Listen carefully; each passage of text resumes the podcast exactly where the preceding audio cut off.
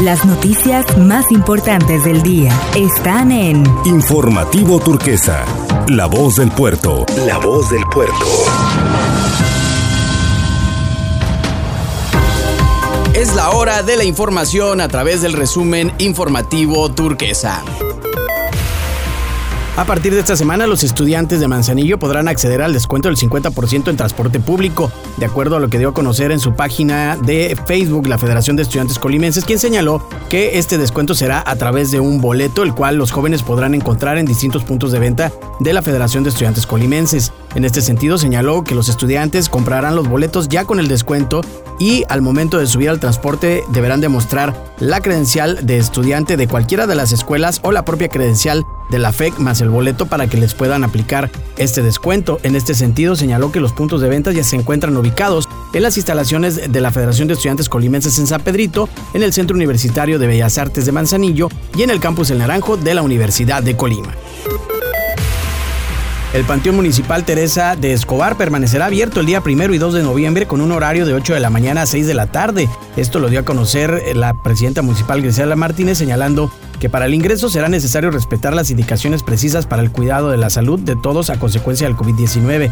En este sentido, la Dirección de Panteones Municipales seguirá un protocolo específico para mantener el Campo Santo como un espacio seguro. Por lo tanto, durante los días mencionados para el acceso será obligatorio el uso de cubrebocas y no podrá acudir menores de edad y tampoco adultos mayores, de acuerdo con el director del Panteón Juan Maldonado Mendieta, aun cuando el semáforo epidemiológico para Colima está en verde, este, por recomendaciones de la Comisión Estatal del Acuespris, no se expedirán permisos para la venta de productos de cualquier giro comercial fuera y dentro del Campo Santo y para el acceso de las personas se establecerá un filtro sanitario estricto donde se verificará la temperatura a cada visitante, se aplicará gel antibacterial y no se permitirá el ingreso de menores de edad y tampoco adultos mayores para cuidar la salud de todas y todos. De la misma manera, no será permitido ingresar con alimentos y bebidas alcohólicas.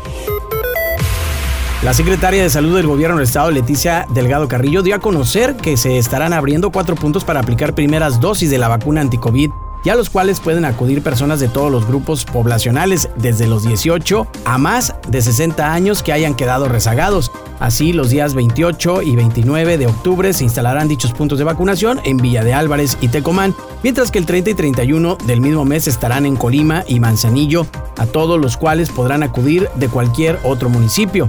La titular de la Secretaría de Salud aclaró que el color verde del semáforo epidemiológico que se alcanzó esta semana en el estado no significa la terminación de la pandemia ni tampoco quiere decir que Colima ha alcanzado la inmunidad de rebaño. Por ello dijo que es necesario que se siga manteniendo las medidas sanitarias y de protección a la salud, así como el uso de cubrebocas y el seguirse vacunando para las personas que están pendientes. Dijo que sigue siendo obligatorio el uso de cubrebocas dentro de la entidad y los protocolos sanitarios en los establecimientos esenciales y no esenciales del estado.